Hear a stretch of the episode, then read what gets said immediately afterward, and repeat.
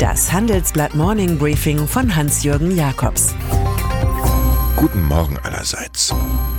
In Kürze kommt ein Buch auf den Markt, das Disrupt Yourself heißt und in dem Autor Christoph Käse quasi jedem die Generalüberholung seines Tuns und Denkens empfiehlt. Er beschreibt etwas, was ohnehin seit längerem Realität ist. Die Welt wird umgewertet. Aus leise wird laut, aus grau, schwarz oder weiß. So polarisierend wie gestern ist es im Deutschen Bundestag seit Wiener Strauß nicht zugegangen. Wir wissen nun, dass ein historischer Fliegenschiss nicht weit weg vom Misthaufen der Geschichte zu finden ist. Natürlich hat die Ära der Erschütterungen in erster Linie mit der unbewältigten Finanzkrise von 2007-8 zu tun, jenem Wendepunkt der kapitalistischen Heilsversprechen. Die Verluste hieraus dürften für den deutschen Steuerzahler auf mehr als 68 Milliarden Euro ansteigen, 3000 Euro für jede Familie, wie die Bundesregierung laut Süddeutscher Zeitung auf Anfrage der Grünen erklärte. Der grünen Finanzpolitiker Gerhard Schick zieht daraus seine eigene Konsequenz und wird am Samstag, dem 10. Jahrestag des Lehman-Crashs, mit seiner Bürgerbewegung Finanzwende e.V. starten. Von Beginn an hat der Alleinvorstand prominente Mitstreiter wie Peter Bofinger, Martin Hellweg und Norbert Blüm. Mehr Disrupt Yourself geht nicht. So eine Auflösung alter Strukturen kann sich auch einfach von außen als Zwang ergeben, etwa wenn der neue Spitzenmann einer Partei im Volk keinen Startbonus, sondern einen Charmmalus hat. So kann man vielleicht den Umfragenniedergang der CSU erklären, die nach einer repräsentativen Studie des Bayerischen Rundfunks kurz vor der Landtagswahl auf dem Tiefststand von 35 Prozent angelangt ist. Beim eingewechselten Frontrunner Markus Söder glauben 44 Prozent, er sei kein guter Ministerpräsident. Bei solchen Werten hält es die in absolute Mehrheiten verliebte CSU für gewöhnlich mit der Poesie des Wilhelm Busch. Ricke, racke, ricke, racke, geht die Mühle mit Geknacke.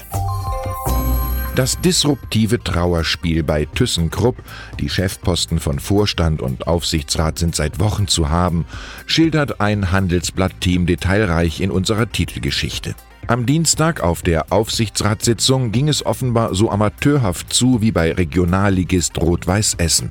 Die streitenden Großaktionäre Krupp Stiftung und Cevian hatten separat einen neuen Oberaufseher gesucht, sich aber nur Absagen Enders, Deckers, Schenk, Samuelson eingehandelt. So viel Low Performance verdirbt die Laune. In der Krisensparte Industrial Solutions waren die um Tritt bemühten Räte immerhin in der Lage, zwei Bereichsvorstände Peter Feldhaus, Stefan Gesing zu verabschieden und Marc Fasswald als neuen Chef zu installieren. Zu den periodisch wiederkehrenden Besinnungsrunden der Deutschen Bank gehören meist Debatten über Strategie. Am morgigen Freitag und am Samstag ist es wieder soweit.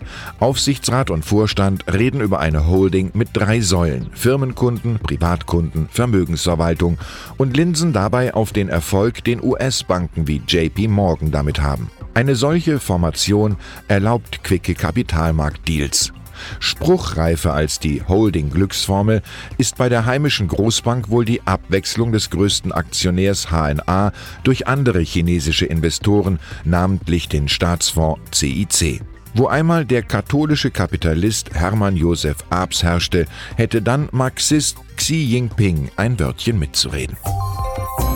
Über einige Zahlen, die offiziell erst am 25. September vorgestellt werden, diskutiert die katholische Kirche derzeit, als sei der Beelzebub in einer Sakristei gesehen worden. Nach einer eigenen Missbrauchsstudie gab es in Deutschland zwischen 1946 und 2014 mindestens 3677 Opfer und 1670 Täter.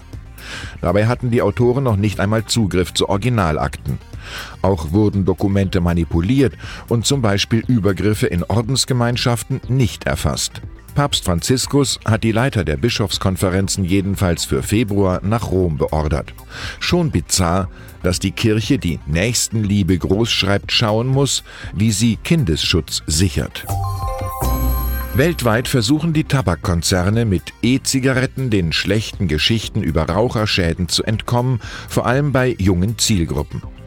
In den USA wird nun deutlich, dass es sich damit um ein riskantes Manöver handelt. Die Aufsichtsbehörde FDA warnt, dass der Konsum von elektrischen Zigaretten bei Teenagern epidemische Ausmaße angenommen habe. Die Aufseher haben deshalb fünf Herstellern 60 Tage Zeit gegeben, um nachzuweisen, dass sie ihre Gerätschaften Minderjährigen vorenthalten. Anderenfalls dürfen sie nichts mehr verkaufen. Und dann ist da noch Monika Wulf-Mattis, 76, einst Gewerkschaftschefin und jetzt Sexismusermittlerin beim WDR. Ihr Bericht zu MeToo im Funkhaus kommt einem miserablen Führungszeugnis für die größte ARD-Anstalt gleich. Kulturwandel, besseres Betriebsklima und mehr gegenseitige Wertschätzung seien demnach dringend nötig. Ihr bitteres Fazit, es ist nicht erkennbar, dass Vorgesetzte über den Schutz von Frauen nachgedacht hätten. Intendant Tomburo entschuldigte sich bei allen Betroffenen und versprach Konsequenzen. Vielleicht mählt er an alle etwas von Thomas von Aquin. Unser Leben kann nicht immer voller Freude, aber immer voller Liebe sein. Ich wünsche Ihnen einen freud- und liebevollen Tag. Es grüßt Sie herzlich Hans-Jürgen Jakobs.